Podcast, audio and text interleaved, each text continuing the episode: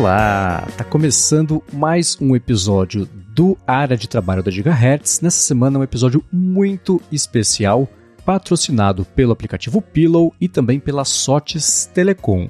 Eu digo que o episódio é especial porque, além da Bia Kunze, como sempre a garota sem fio que está por aqui, temos também o Alexandre Chiavegato, que é professor livre-docente de Machine Learning em Saúde na USP, que é um assunto que é claro que a gente é, tem adorado discutir, vai discutir bem mais do jeito mais aprofundado aqui nesse episódio. Tudo bem? Oi, tudo bom? Prazer, obrigado pelo convite. É um prazer conversar com vocês. Se prepara que a gente tem muita pergunta, viu? a gente, o pessoal tem muita dúvida. Conversei com algumas pessoas aqui sobre o que elas gostariam de saber também na área de saúde, na área de learning, na área de machine learning. E eu vou começar pela pergunta mais óbvia de, to de todas. Alexandre, tudo agora virou inteligência artificial? é, então, é, boa parte, né? Então, as empresas estão se dando conta, né, que a capacidade de que os algoritmos têm de aprender regras de decisão uh, é muito mais profunda do que a capacidade que a gente tem de explicar diretamente essas regras para o computador. Tá? Então, antes, né, o computador ele tomava decisões a partir de regras que a gente estabelecia antes, tá? Então, aqueles if then, né? Se isso aconteceu, então você tem que fazer isso. Uh, mas, em geral, essas regras acabavam sendo muito simples, né? Muito básicas e não representavam aí a complexidade uh, de decisões difíceis, decisões inteligentes, né? O que está por trás dessas decisões inteligentes. Então, hoje, cada vez mais, uh, a, a, maioria das empresas, né, principalmente essas do mundo digital, né? Como empresas de uh, de redes sociais, né? O próprio Google, o Waze e tal, tudo que trabalha com, uh, com informação digital, está vendo o potencial do uso dessas ferramentas para melhorar suas decisões e permitir decisões melhores, né, em, em, áreas complexas, em áreas difíceis. Então, cada vez mais, né, a inteligência artificial tá, tá comendo o mundo mesmo, né, tá, tá, tá, tá dominando aí boa parte uh, das empresas, né, e hoje a grande maioria das empresas já são empresas de inteligência artificial, já são empresas de machine learning, apesar de fingirem que fazem outra coisa, né? O Instagram finge que é uma rede social, o Twitter finge que é uma rede social, uh, o Waze finge que é, que é um aplicativo de trânsito. No fundo, são empresas de machine learning, a maioria dessas grandes empresas já se deram conta disso, mas 99% das empresas ainda não se deu conta, né? 99% das empresas que são empresas de machine learning já ainda não se deram conta de que já são empresas de machine learning e que precisam se adaptar rapidamente. Né? Então, se, uh, na verdade, né, a grande maioria né, ainda não se deu conta, mas vai se dar conta aí nos próximos meses, nos próximos anos, que eles são empresas de machine learning e o resto que eles fazem é só uma distração. é. é. E é interessante, uma coisa que eu ia né, te perguntar, a gente viu que, especialmente nos últimos seis meses, eu acho, a gente viu esse bololô que agora o pessoal até confunde machine learning, IA, data science, IA preditiva, generativa. A gente pode falar dessas diferenças aqui daqui a pouquinho, inclusive. Mas tudo isso, de um jeito ou de outro, existe aí desde o começo da história da computação, né? Não é exatamente uma novidade. Acho que caiu mais agora, no, agora que as pessoas estão conseguindo interagir, estão entendendo melhor né, o que significa a profundidade, o impacto disso. Mas você especificamente, como é que você chegou em machine learning em saúde? Na verdade, assim, o que, que isso significa, né? antes de qualquer coisa e como é que você chegou até aí, porque é uma coisa super específica. Né? Agora vai ter um interesse maior, imagino, mas você já tem uma história, uma carreira bacana construída em cima disso quando ainda era meio mato, né? É, eu trabalho com machine learning antes de ser popular, né? Quando as pessoas ainda achavam que a gente era meio estranho ou que estava brincando de, de ficção científica. Né? Então eu devo muito aí do reconhecimento da minha família e dos amigos ao Chat GPT, né? Então um dia eu quero fazer por alguém, né? Aquilo que o Chat GPT fez pelas minhas relações uh, sociais. Não, mas, brincadeira, parece que é um crescimento rápido, né? Porque é a característica do crescimento exponencial, né? Ele uma hora ele começa a aparecer, né? Você, as pessoas começam a ver, mas nós trabalhamos na área, sabemos que esse crescimento exponencial já começou né, provavelmente desde 2012, 2014, que foi quando apareceram os primeiros algoritmos que de fato tomavam decisões difíceis, tomavam decisões inteligentes, sendo utilizados na prática. Né, meu laboratório é de 2017, que a gente fundou, mas eu tenho trabalhado na área cerca de 2015 e 2016. O nosso primeiro artigo de Machine Learning em Saúde no Brasil saiu em 2018, né? Então, esse sinal que a gente uh, escreveu ele em 2016, foi para a revista em 2017, foi, acabou publicado em 2018. Né? Então a gente, a gente já está nisso há, algum tempo, né? E para quem trabalha na área tinha muita sorte, uh, porque eu trabalhava com ciência de dados em saúde, né? Eu sou economista de, de formação e sempre quis otimizar decisões. Aí não tem nenhuma área mais difícil, mais complexa que a área da saúde, né? E nenhuma área coleta mais dados. Então uh, eu comecei a ver o potencial desses dados de melhorar uh, decisões, de otimizar decisões nessa área, nessa área tão difícil. Eu comecei com ciência de dados em saúde, né? na época nem chamava ciência de dados, a gente chamava de, ainda chama, né, de epidemiologia, né, que é análise, basicamente análise de dados em saúde, ou ciência de dados em saúde, uh, que aí a gente usava técnicas mais simples, né, mais clássicas, e aí como eu já estava na área, comecei a ver esse crescimento, esse potencial de machine learning bem cedo, né, os primeiros algoritmos a terem utilidade prática aí na, de, de machine learning no mundo real começaram a, pre, a, a aparecer na época que eu estava começando, uh, que, que, já estava no meu doutorado, começando a minha carreira de, de professor aqui na USP, né? E, então, para mim, ficou, eu tive muita sorte de, uh, de, de ver aquilo escancarado na minha frente, né? Aquela epifania de quando a gente roda a nossa primeira, o primeiro algoritmo de machine learning, uh, e a gente uh, ver que isso vai mudar tudo. Né? Que, que essa capacidade de tomar decisões inteligentes a partir de dados vai impactar todas as áreas, vai mudar todas as áreas radicalmente. Né? Então eu tive a sorte de já estar nesse início, né? que eu queria apenas né, usar, usar dados para melhorar decisões, uh, e que eu achava que a gente talvez fosse ficar meio que naquilo que a gente já tinha, mas aí veio esse potencial aí desses algoritmos muito mais complexos, Uh, e aí eu acabei entrando de cabeça, né? É a beleza de, de ser professor uh, de universidade pública, né? Que a gente consegue uh, mudar de área mesmo, né? Então, a minha área era mais de estatística tradicional, e eu vi que, tinha, que ia aparecer uma área que ia mudar absolutamente tudo, simplesmente mudei de área, né? E, e não tive que não tive que sequer como comunicar meu chefe ou algo assim. É uma área importante, é uma área relevante, é uma área difícil é isso que a gente vai trabalhar. Então, eu juntei minha equipe do laboratório na época, que era um laboratório de análise de dados tradicional. falei com os pesquisadores: ó, ah, vejam isso aqui, vejam esses, é, leiam esse livro, vejam esse artigo, vejam essas palestras. Inteligência artificial vai mudar tudo. E aí eles foram lá, ah, pesquisaram, estudaram, voltaram depois. E, e eu tinha, tinha sorte, né, e ainda tenho, de ter excelentes pesquisadores aqui no laboratório. Eles voltaram, falaram, professor, isso muda tudo. Aí, aí eu perguntei para eles, vamos? Eles falaram, vamos. né, entramos de cabeça aí na área, né, estamos aí com o laboratório desde 2017, mas como eu falei, desde 2015 e 2016 a gente já atua em machine learning em saúde. Legal. É, essa parte de epidemiologia, uh, data science está muito consolidado já, né, estatística. Eu queria saber como é que foi o salto para a área de diagnóstico.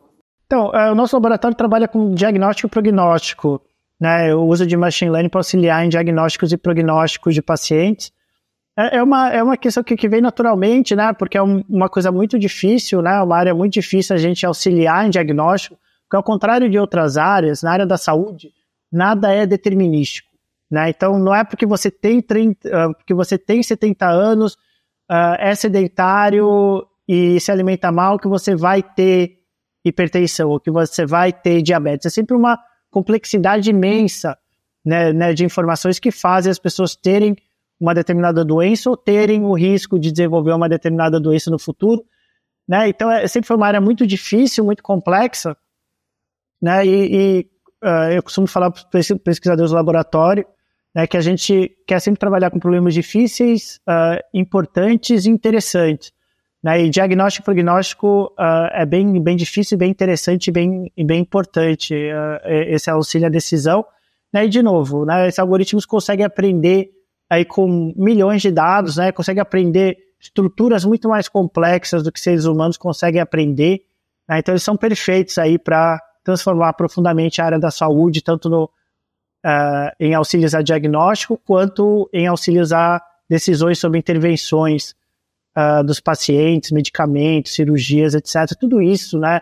Já é, já é guiado por dados. Isso que é interessante, né? A gente não está fazendo uma revolução no sentido que, ah, pela primeira vez vai ser usado dados para tomar de, de decisão. Seres humanos já fazem isso. Né? Então, o médico ele decide qual que é o diagnóstico desse paciente analisando a informação desse paciente, né? analisando os dados desse paciente.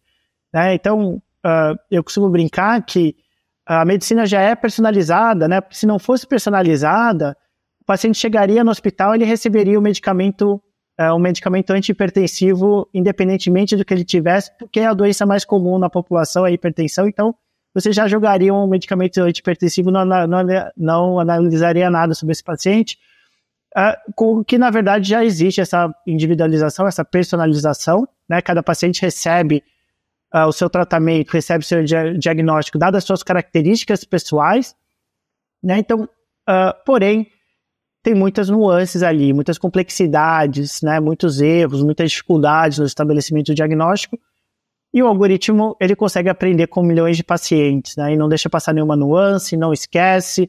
Então, esse auxílio à tomada de decisão né, vai ser extremamente importante para melhorar decisões, tá? Mas é uma coisa que já é feita pelos médicos. Mas observa o paciente, né? Observa a sua idade, observa seus fatores de risco, observa seus sintomas, né? Então, com essa informação, toma uma decisão. Machine Learning faz exatamente isso, só que, como eu falei, com muito mais dados, com muito mais detalhes e com muito mais nuances. Legal. No campo da saúde, a gente, por exemplo, né, que está vendo a interação maior é com o chat GPT, que de um lado você tem os grandes modelos de linguagem associados ao Transformer, que foi aquela tecnologia que o Google ajudou a desenvolver, e que acho que se arrepende de ter feito isso no modelo quando era mais aberto de pesquisa, né, porque todo mundo se apropriou, o OpenAI correu com isso aí, conseguiu evoluir bastante, mas a gente tem basicamente o Transformer aliado aos LLMs, que são os grandes modelos de linguagem, e dá para o pessoal usar o chat GPT para basicamente qualquer coisa é, que a gente está vendo aí hoje em dia. No campo da saúde, é essa combinação também que representou algum tipo de salto geracional para avançar pesquisa, parte diagnóstico, ou existe alguma coisa diferente que, enquanto para nós muggles é o LLM com os Transformers, para o campo da saúde tem alguma outra coisa que está possibilitando esses diagnósticos, às vezes chegar numa conclusão que não existia ainda, esse processamento de dados mais avançado? Como é que tem sido para a saúde nesses últimos tempos? Então, existe, existe uma função aí para os Large Language Models na área da saúde, uh, principalmente em regiões né, onde uh, os médicos, os profissionais de saúde não têm uma formação especializada. Né? Por quê? Por que, que esses uh, Large Language Models estão fazendo? Estão resumindo informação estabelecida tá? Então, informação que está no livro-texto, informação que está nos artigos, informação que os médicos deveriam saber, tá? Então, ele vai lá e consegue resumir isso e consegue passar para os médicos coisas que eles já deveriam saber, né? Principalmente os especialistas já deveriam saber. O que acontece no Brasil é que em muitas regiões você não tem especialistas, né? Você só tem um médico generalista, né? Muitas cidades brasileiras você tem um único médico, né? A gente tem muitas regiões pequenas no Brasil, cidades pequenas, onde você tem um médico, então ele tem que fazer o trabalho dos especialistas, e ele não é, muitas vezes, especialista, é, não é um cardiologista, por exemplo. Então, esse lado de language models podem ajudar esse tipo de profissional, mas em princípio não ajudaria um cardiologista competente, tá? Porque ele só está resumindo as informações. Cardiologia não está necessariamente, a não ser que né, sejam feitos ajustes aí no futuro, não está fazendo descobertas novas. Ele está resumindo literatura. Tá? Isso que esses large language models estão fazendo aí na área da saúde. O que nós fazemos no laboratório é diferente, a gente faz descoberta. A gente consegue descobrir, desenvolver algoritmos que de fato descobrem coisas novas a partir de dados. Né, a partir de dados de pacientes, coisa que o ChatGPT não usa. Tá? O ChatGPT usa, como eu falei, a literatura, os livros textos, artigos científicos, etc., mas não usa dado individualizado de paciente para fazer novas descobertas. Tá? Então, uh, o que a gente faz é bem diferente do ChatGPT, mas o ChatGPT tem essa sua, né, ou algoritmos que nem o ChatGPT, né, que aprendem com dados da internet, aí de livros, textos, etc., tem a sua, a sua utilização, como eu falei, em primeiro lugar, para ajudar os profissionais em alguma dúvida, tá? resumir a literatura e ajudar em alguma dúvida que eles, em princípio, deveriam saber, uh, principalmente se forem especialistas. Uh, existem outras, outros uh, usos né, de potencial desses, desses algoritmos que seriam, por exemplo, uh, resumir prontuário, prontuário eletrônico. Tá? Então você vai lá e passar o prontuário. Então, às vezes, os pacientes, né, se frequentam muito o sistema de saúde, eles têm prontuários eletrônicos gigantescos, né, com vários resultados de exames, com vários resultados de consultas, vários resultados uh, de, de, de, atendimentos, etc. Né, e um algoritmo do tipo ChatGPT consegue ler aquilo tudo né, e dar um resumo do que está acontecendo com esse paciente. O que, é importante nessa imensidão de dados desse paciente? Né, o algoritmo aprenderia, por exemplo, ó, esse paciente teve um diagnóstico de HIV AIDS há cinco anos atrás.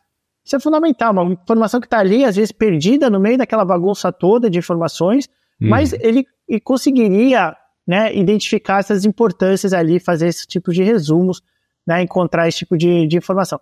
Outra coisa que esse tipo de algoritmo, principalmente os multimodais que estão aparecendo né, recentemente, ou seja, algoritmos conseguem lidar com mais do que um tipo de, de dados, né, que vai ser que eles vão resolver, simplesmente resolver o maior queixa do sistema de saúde que a gente tem hoje, tanto dos médicos quanto dos pacientes, que é o fato que o médico tem que passar muito tempo da consulta digitando informações no seu prontuário. Tá? O paciente vai lá, conta os seus sintomas, o seu histórico, etc., e o médico fica olhando para o teclado, olhando para a sua tela, digitando essa informação isso é um absurdo, tá? Isso daí precisa acabar para ontem, né? E é de fato a principal queixa dos médicos e dos pacientes. O que, que esses algoritmos uh, do tipo de Large Language Model já estão começando a fazer? Já existem startups e pesquisas nesse sentido, uh, de ouvir a conversa do médico com o paciente e automaticamente preencher esse, esse prontuário eletrônico. Legal. Tá? Então, o médico simplesmente tem uma conversa com o paciente, pergunta sobre seus sintomas, seus históricos, etc. Né? E o próprio algoritmo ele vai ouvindo essa conversa e vai preenchendo sem o médico precisar digitar uma única informação, né? sem precisar ficar olhando para baixo, sem, ficar, sem precisar ficar olhando para a tela. No máximo, né, o que a gente pode ter uh, é na tela aparecendo aqui, ó, o algoritmo falando, ó, oh, você esqueceu de perguntar sobre isso, ou pergunte mais sobre essa outra informação, etc. Converse um pouco mais sobre isso, mas nunca ter que digitar essa informação. Isso vai resolver aí quase do dia para a noite o principal queixa do sistema de saúde hoje, que é tanto dos médicos quanto pacientes. Então, existe sim um papel para esse tipo de algoritmo de, de grande porte, linguagem de grande porte, porém, como eu falei, esses algoritmos não fazem descobertas científicas, né, pelo, menos dessa forma que eles estão hoje, uh, não fazem uh, descobertas de diagnóstico de paciente, não fazem descobertas de prognóstico de paciente, eles acabam fazendo um resumão assim do que uh, do que existe na literatura, que é importante, tá? mas uh, não altera, altera, profundamente o sistema de saúde quanto você desenvolver algoritmos específicos que aprendem com dados específicos de paciente né, e conseguem auxiliar em decisões diretas. Uh, dos projetos que estão em andamento no seu departamento hoje, qual que é aquele que você tem mais orgulho, que é o que está mais adiantado, mais disseminado, que está recebendo mais feedbacks? É, uma, uma, das principais pesquisas que temos desenvolvido aqui no laboratório é saber, né? Então, a área de machine learning saúde é uma área tão nova é, que a gente não sabe algumas coisas extremamente básicas aí para o futuro da área, né? Por exemplo, será que um algoritmo que toma decisões inteligentes em São Paulo, será que ele funciona igualmente bem no Rio de Janeiro, por exemplo? Será que ele funciona igualmente bem com pacientes de Belém ou com pacientes de Manaus, etc? Uma coisa que a gente não sabe ainda hoje inteligência artificial. Então a gente tem desenvolvido, aí tivemos algumas pesquisas recentes, resultados uh, recentes nossos, né, onde a gente analisou exatamente isso. Vamos ver o quanto esses algoritmos conseguem manter a sua capacidade de decisão em situações tão diversas, né, no país mais igual do mundo, que é o Brasil, uh, tanto em termos de desigualdade né, ou, ou diferenças genéticas, quanto socioeconômicas. Né? O Brasil é extremamente diverso. Será que esses algoritmos conseguem manter a mesma qualidade à medida que eu vou mudando? E até mesmo dentro da mesma cidade. Ou seja, será que o algoritmo que toma decisões inteligentes para um hospital privado caro, será que ele funciona igualmente bem no SUS? Tá? Por quê? Porque o tipo de pacientes, em primeiro lugar, é muito diferente tá? entre o, os hospitais particulares e os hospitais públicos. Em segundo lugar, os protocolos são diferentes. A disponibilidade de exames são diferentes a, os médicos são diferentes, a formação dos médicos é diferente. Então, tudo isso muda, mesmo né, dentro da mesma cidade, imagine de uma cidade para outra na realidade brasileira. Tá? Então, é, essa é, o grande, é a grande área que a gente tem trabalhado e a gente tem descoberto que muda muito, sim. Tá? Um algoritmo que aprende em um lugar não funciona também para outro, na realidade brasileira. E aí, como é que a gente ajusta esses algoritmos? Tá? Como é que a gente ajusta um algoritmo que aprendeu com o Dado de São Paulo e funciona muito bem para São Paulo, a gente quer que esse algoritmo tome decisões inteligentes uh, e, auxilie, e, e auxilie uh, para médicos em Manaus, por exemplo. Como é que a gente faz essa transferência de conhecimento, né, que a gente chama de transfer learning? Tá? Então, isso é uma área muito grande aqui no laboratório, tá? porque esses algoritmos vão ser, de fato, uh, desenvolvidos nos grandes centros, né? que é onde você tem mais dados, onde você tem mais profissionais, onde você tem potencial do uso uh, inicial desse algoritmo, você tem mais dados digitalizados, etc. Eles vão ser desenvolvidos em São Paulo mesmo. Como é que a gente transfere esse algoritmo para outras realidades do Brasil? Né? Outra área, né? que tipo de informação os médicos querem receber desse tipo de algoritmo? Então, ou seja, será que os médicos querem só ó, essa doença ou não é essa doença? Ou será que querem algo mais detalhado? Por exemplo, qual a probabilidade de ser essa doença? Ou será que querem dar algo mais uh, detalhado? Por exemplo, por que, que o algoritmo tomou essa decisão? O que, que ele está olhando? Né? O que, que ele levou em conta? Né? Os nossos resultados iniciais que a gente publicou recentemente mostra que, pelo menos nesse momento, né, e no Brasil, os médicos estão interessados em mais detalhes do algoritmo. Então, eles querem, estão curiosos, estão interessados, ao contrário do que, do que a maioria das pessoas acha né? A nossa experiência não é de que médicos estão preocupados ou são contra algoritmo, muito, muito pelo contrário, né? Sempre quando a gente explica o que esses algoritmos vão de fato trazer para a área da saúde, em geral os médicos ficam muito empolgados, ficam muito empolgados em finalmente ter um subsídio direto à tomada de decisão. Né? Porque, igual eu mencionei no início, os médicos já têm informações para tomar sua decisão, tá? mas informações dispersas, né? Um resultado de exame aqui, um sintoma ali, uma característica demográfica aqui, mas nada que unifique isso. Né? Então é informação é, imperfeita que eles têm, informação ruim que eles têm para sua tomar decisão. A gente vai trazer uma informação boa, tá? uma informação direta, tá? para exatamente para aquilo que os profissionais de saúde querem. Então eles estão muito empolgados, mas a gente não sabe que tipo de informação eles querem é, receber. Então, isso é outra área que estamos trabalhando bastante. Outra área que estamos trabalhando bastante. Como é que desenvolver esses algoritmos mantendo a privacidade desse paciente? Tá? Ou seja, não transferindo dados desse paciente. Que é conhecida como aprendizado federado, que é o algoritmo que vai viajando, que vai sendo transferido e não mais os dados dos pacientes. Tá? Então, te, temos pesquisadores trabalhando nisso também. Tá? Outra questão que temos tra pesquisadores trabalhando, questão da fairness, né? ou seja, a questão de justiça, né? ou igualdade em machine learning. Garantir que, que esses algoritmos não estão tomando decisões piores para grupos menos favorecidos da sociedade, uhum. o que é um risco real, tá? porque os algoritmos têm muito mais dados de pacientes ricos, que são pacientes que usam prontuários eletrônicos, é onde a gente tem mais dados mesmo. Tá? Então você corre o risco dos algoritmos aprenderem a tomar decisões para pacientes ricos e funcionarem mal para pacientes pobres ou de minorias étnicas. Tá? Então também temos pesquisadores trabalhando exatamente nessa área. Então, assim, estamos aí um, tentando ir em todas as áreas difíceis, importantes uh, e interessantes que a gente encontre dentro de, de machine learning uh, e tentar resolver isso, né? Uh, porque o nosso, o nosso laboratório ele não vai, não é por causa do nosso laboratório que a inteligência artificial vai chegar na área da saúde no Brasil. É inevitável, vai chegar e vai transformar profundamente a área da saúde. O que a gente está tentando aqui no laboratório é que esses algoritmos cheguem antes, se não houvesse nossa atuação, ou seja, uh, esses algoritmos vão impactar positivamente muito mais vidas do que, do que uh, ocorreriam sem a, nossa, sem a nossa atuação e vão vir com, melhores, com melhor qualidade, a gente espera. Tá? Então, garantir que esses algoritmos vão chegar antes do que chegariam e com melhor qualidade, porque esses algoritmos vão transformar a área da saúde, assim como já transformaram aí todas as nossas áreas, transformaram a rota de trânsito que a gente, que a gente faz, né? O Waze é um algoritmo de machine learning, transformaram o que a gente procura na internet, o Google é um algoritmo de machine learning, transformaram o nosso lazer, ou seja, séries que a gente assiste no Netflix, aquelas sugestões que aparecem ali são algoritmos de machine learning, transformar nossa vida social, nossa vida amorosa, nossa vida afetiva, tudo isso é via decisões de algoritmos de machine learning, uh, e tudo indica, né, e é uma certeza que esses algoritmos vão transformar a área da saúde, são os mesmos algoritmos, são os mesmos conjuntos de, técnicas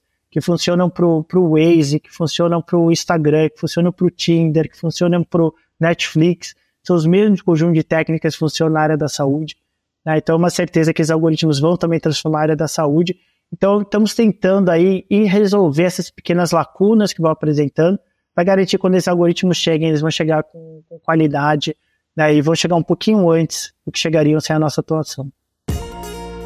O episódio de hoje do Área de Trabalho é patrocinado pelo aplicativo Pillow, que é o seu assistente inteligente para você entender e melhorar também a sua noite de sono, oferecendo inclusive uma análise bem detalhada com insights bem valiosos também e recomendações, inclusive, para você poder melhorar a sua rotina de sono. Então, se você tem um Apple Watch, é só você usar o relógio enquanto você dorme e pronto. O Pillow vai rastrear automaticamente, fazer análise automática também do seu sono. Se não, você pode ou acompanhar usando o seu iPhone ou seu iPad também, colocando o aparelho na cama do lado do travesseiro quando você for dormir. O Pillow tem uma função bem bacana de alarme inteligente que escolhe a melhor hora, o melhor momento para te acordar quando o seu estágio de sono está aí o mais leve, né? isso bem próximo, aí até 15 minutos próximo do horário que você colocar de verdade para o alarme, para você despertar. Uma outra coisa bacana também é que o Pillow oferece a opção de poder usar machine learning para catalogar os sons que acontecem durante a noite, incluindo o ronco, a apneia do sono, fala também e coisa desse tipo. A interface dele é bem fácil de você usar para poder explorar e entender, claro, também melhor os seus dados de sono e os algoritmos do Pillow estão sempre em atualização, seguindo aí, ficando em linha com os achados dos estudos mais recentes aí, pesquisas também sobre o sono. Quem usa o Pillow com Apple Watch curte também ver a análise da frequência cardíaca para cada sessão de sono e com isso consegue ver a variação, queda na frequência cardíaca, né? nível de oxigenação do sangue também, até frequência da respiração, isso tudo durante o sono. Eles têm uma preocupação enorme com privacidade, então todas as informações são criptografadas e armazenadas de forma segura no seu aparelho e também na conta do iCloud se você fizer o opt-in e análise do som também nunca deixe o seu aparelho, ela acontece localmente aí no seu iPhone ou no seu iPad. Por fim, para usar o Pilo no Apple Watch, eles oferecem uma série de complicações para você poder né, ver aí, olhar rapidinho, bater o olho, já entender algum dado específico que você quer ver sobre o seu sono. E para saber mais sobre o Pillow, faz o seguinte: acessa pillow.app, tem link aqui na descrição. Ele é grátis na App Store com uma assinatura né, para poder liberar todas as funcionalidades e além disso ele é totalmente traduzido aqui para o português. Então, mais uma vez, acessa lá pillow.app e dá mais piada no aplicativo. Muito obrigado ao Pillow pelo patrocínio de mais esse episódio aqui do Área de Trabalho e pelo apoio a toda Gigahertz. É, esse desafio que você comentou, é, acho que a parte mais desafiadora e mais bonita, talvez, é fazer a investigação do desenvolvimento dos algoritmos, levando em conta o potencial de viés, porque certamente os dados de um hospital particular só com cirurgia eletiva em São Paulo é muito diferente até o procedimento de um hospital SUS em Matões do, do Norte, que eu procurei aqui, que é a cidade mais pobre do Brasil.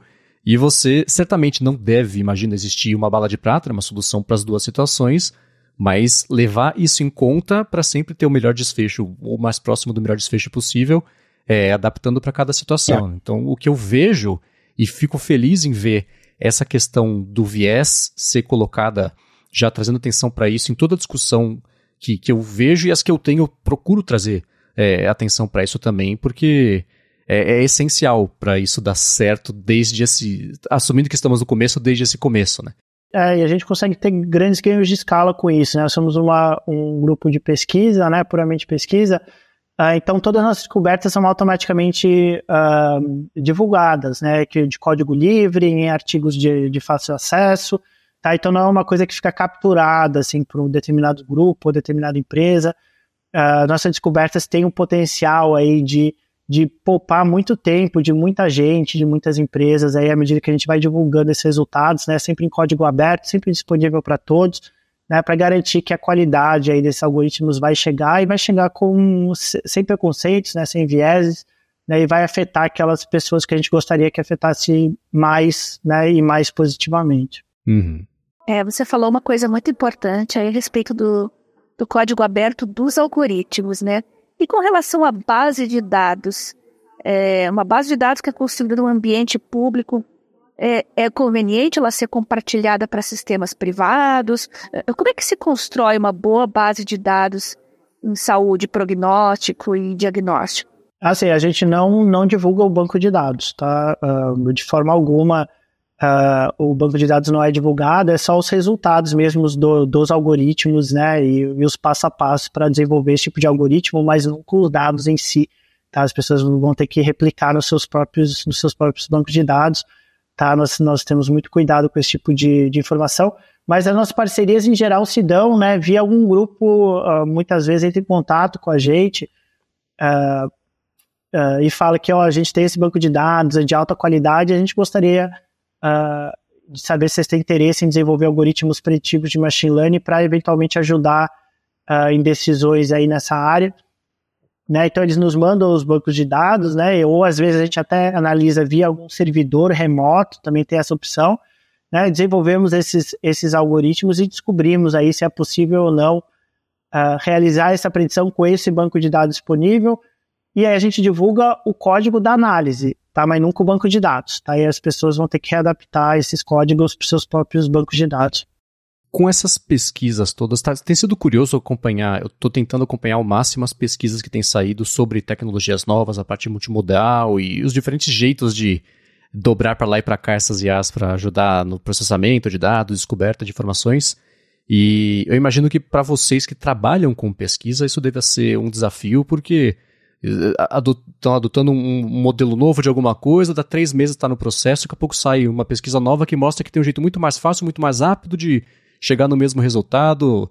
O OpenAI tem não sei quantos mil tokens, agora aparece alguém com um milhão de tokens. Como é que tem sido equilibrar esses pratos de tentar se manter atualizados em relação às pesquisas versus até o processo de decisão para adotar as tecnologias aí para as pesquisas e os processos que vocês fazem, junto de equilibrar o prato com, putz, esquece tudo que a gente vem trabalhando que apareceu esse negócio novo aqui agora que vai resolver, teoricamente, três vezes mais rápido com os, o, enfim, né, o potencial de, de, de, ruim de acabou de sair, talvez tenha algum problema aí que não tenha sido descoberto. Como é o equilíbrio desses pratos todos? Essa é a, é a maravilha e é a maldição da tecnologia ao mesmo tempo, né? exato, exato. É, eu diria que é, eu, eu, acho que é extremamente empolgante, né? A gente está numa área que ela muda tão rapidamente no, e novos é, resultados mais interessantes e melhores vão aparecendo a, a todo momento, né? Para quem é curioso, para quem é é cientista, né? Isso daí é, o, é, o, né, é perfeito, assim, é, é, porque a gente vai acompanhando as mudanças, né? Então aparece um novo algoritmo, os alunos apresentam no laboratório, a gente coloca o algoritmo em prática, a gente testa uh, as novas técnicas de otimização, as novas técnicas de, de, explicabilidade que vão aparecendo. Então é uma área uh, verdadeiramente fascinante de, de fazer parte, né? E tentar empurrar a área para frente também. A gente também faz descobertas que outros grupos também acabam incorporando, né? Então é, a gente usa as descobertas dos outros, faz nossas próprias descobertas, divulga, né? Depois a gente descobre que o nosso algoritmo está sendo utilizado em outros lugares, outras pessoas testaram, né? A gente teve uma pesquisa de Covid que, que a gente mostrou que dava para fazer diagnóstico de Covid usando pouquíssimos dados, né? E utilizando machine learning para isso, a gente publicou isso e vários grupos replicaram em vários países do mundo. Né? Então, é uma troca extremamente fascinante né? E, e, e para nós é ótimo, assim, porque cada algoritmo que sai, sai melhor, né? Senão a gente não, não, não adotaria. Né? Isso significa o potencial de impactar mais vidas, né? E melhorar mais decisões, né? Então, tomar melhores decisões, né? Então, cada algoritmo novo que sai uh, e que de fato é melhor do que os anteriores, né? Que a gente consegue comprovar que é melhor que os anteriores, são uma descoberta extremamente empolgante para a gente. Né? Então, a gente coloca no, dia seguinte aí, em prática no laboratório e já muda a nossa pesquisa em direção a isso. Uh, então tem sido aí fascinante. O, o, meu grande problema é que é, é cada vez mais difícil tirar férias, né? porque tudo muda aí, às vezes do, literalmente de um dia para o outro. Né? Então, assim, as minhas férias acho que daqui para frente acabaram. Uh, então, assim, uh, e se tirar férias, né, tem que acompanhar pelo menos o Twitter, né? Porque o pessoal posta muitas coisas da, das novidades lá que vão aparecendo. Né? Então, esse é o lado negativo, que as minhas férias acabaram, mas o lado positivo é que a gente, cada vez com melhores algoritmos e melhores decisões, a gente vai conseguir uh, auxiliar assim, nessa área que é a área mais importante da nossa vida, que é a área da saúde. Tem muita gente que escuta a gente que quer da área de TI, mas que tem um interesse também na área da saúde, de repente quer começar a desenvolver para esse lado. Qual que é o melhor caminho para começar? É, o, a boa notícia é que o conhecimento está todo online. Né? O conhecimento de machine learning de inteligência artificial está basicamente online. Então, hoje, todo mundo que aprende inteligência artificial, na grande maioria, aprendeu boa parte né, uh, do, do, seu conhecimento online. A gente dá o nosso curso aqui na Faculdade de Saúde Pública da USP de Machine Learning, mas aí a gente ensina coisas mais imediatas, né, mais de fronteira, né, coisas que, que a gente aprende na prática e que às vezes não estão nos livros textos, não estão nos tutoriais, né, que a gente foi testando e foi funcionando e foi, uh, e foi, foi adotando, mas o básico aí da área, ele está disponível online sim. Tá? Então existem muitos livros, muitos tutoriais, muitos manuais uh, disponíveis para as pessoas aprenderem uh, online, né? O que é, uh, o que é extremamente interessante e, e, importante né? Mas ao mesmo tempo é uma responsabilidade maior, né? Ou seja, acabou essa história de síndrome de vira-lata do Brasil, né? A gente não tem nenhum motivo para ser pior do que os outros grupos aí ao redor do mundo, né? Então tudo que os pesquisadores de Harvard, do MIT, de Stanford têm acesso, nós no Brasil também temos acesso.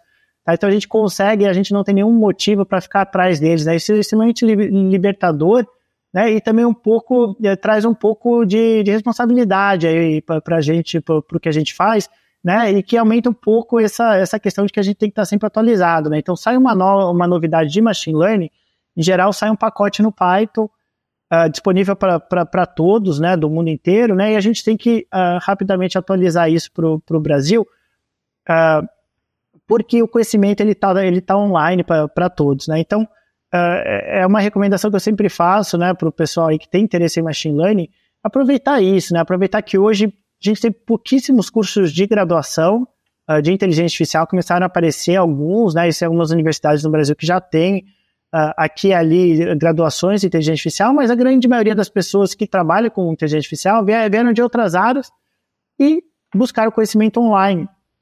Tá? Então, por exemplo, eu sou economista.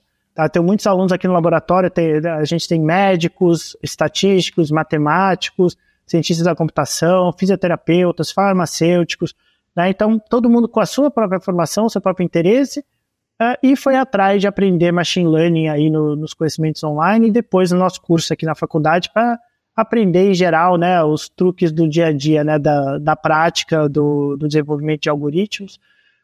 Uh, mas, em geral, a grande maioria, e eu aprendi online também, né? Quando eu aprendi machine learning, existiam cursos de, de machine learning presenciais uh, aqui no, no Brasil e na maior parte do, das universidades aí do mundo. Hoje já existe essa opção, mas o conhecimento está online, então uh, recomendo bastante as pessoas começarem uh, a ir atrás, né, a pesquisar sobre isso. A gente tem o nosso, a minha disciplina de pós aqui na Faculdade de Saúde Pública da USP, tá no YouTube, tá? Porque em 2021 a gente deu a disciplina uh, de forma remota, né, por causa da pandemia. A gente aproveitou e gravou e colocou tudo no YouTube, no site do, do laboratório. Uh, no, no, canal do laboratório do YouTube, chama LabDAPS, Laboratório, Laboratório de Big Data e análise preditiva em saúde. Uh, então está disponível gratuitamente online e outros, vários outros grupos aí ao redor do mundo fizeram algo parecido, né? Disponibilizaram as suas aulas, uh, os seus manuais, seus tutoriais online. Então uh, tem muita, muita informação online sobre machine learning. Né? Então é uma área assim, realmente que a gente precisa de mais pessoas, é um dos motivos pelos quais a gente divulga bastante.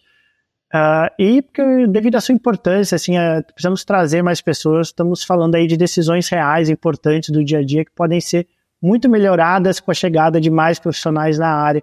Tá? Então tem muitas oportunidades aí de, de curso online, de, de manuais online.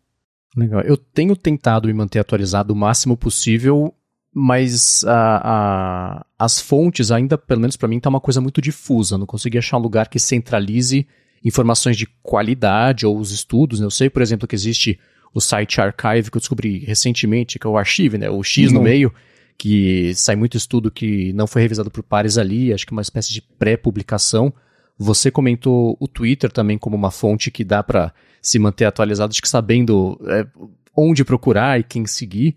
As suas fontes, quem que você recomenda para quem quiser é, encontrar lugares com estudos atualizados, informações atualizadas a respeito disso, tirando ali um pouco de, de ruído ou de um, um tirando um, um, hype ou sei lá, um, enfim, as suas fontes quais são para se manter atualizado?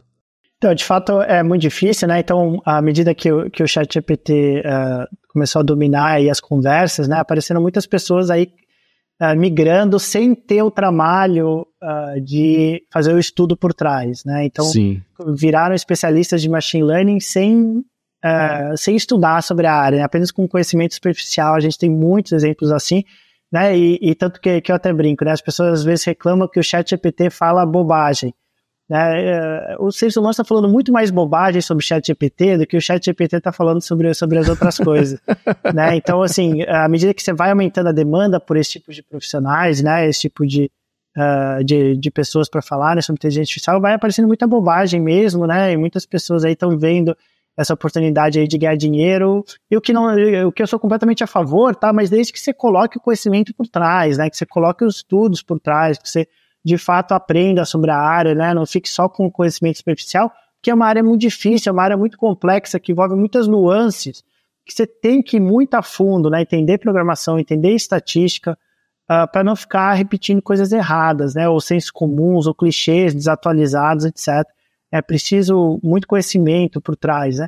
Então, como, como é que eu filtro, né? Eu particularmente filtro, eu sei as revistas científicas principais da, da área, né? Eu sempre uh, acompanho os artigos que estão saindo, a gente lê, os alunos trazem no laboratório, a gente tem reuniões uh, diárias no, no, laboratório com todos os cerca de 30 pesquisadores.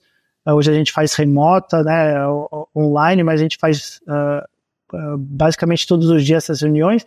E aí o pessoal vai trazendo, ah, professor, eu li esse artigo aqui com essa técnica, ah, eu vi esse novo algoritmo que uh, um lugar aqui utilizou, vamos testar, a gente, uh, algum pesquisador testa, apresenta o artigo, né, eu mesmo encontro alguns, eu, eu uh, sugiro para alguns pesquisadores apresentarem nas nossas reuniões, tá? então a gente vai, primeiro, a primeira fonte é a fonte científica mesmo, né, preferencialmente uhum. avaliada por pares, mas igual você mencionou, ah, na área da ciência da computação tem esse histórico né, de publicar em pré-print, né, no, no, principalmente no archive, como, como você mencionou, uh, que daí tem muito lixo também dentro do, do archive, né, exatamente porque não é uh, avaliado por pares.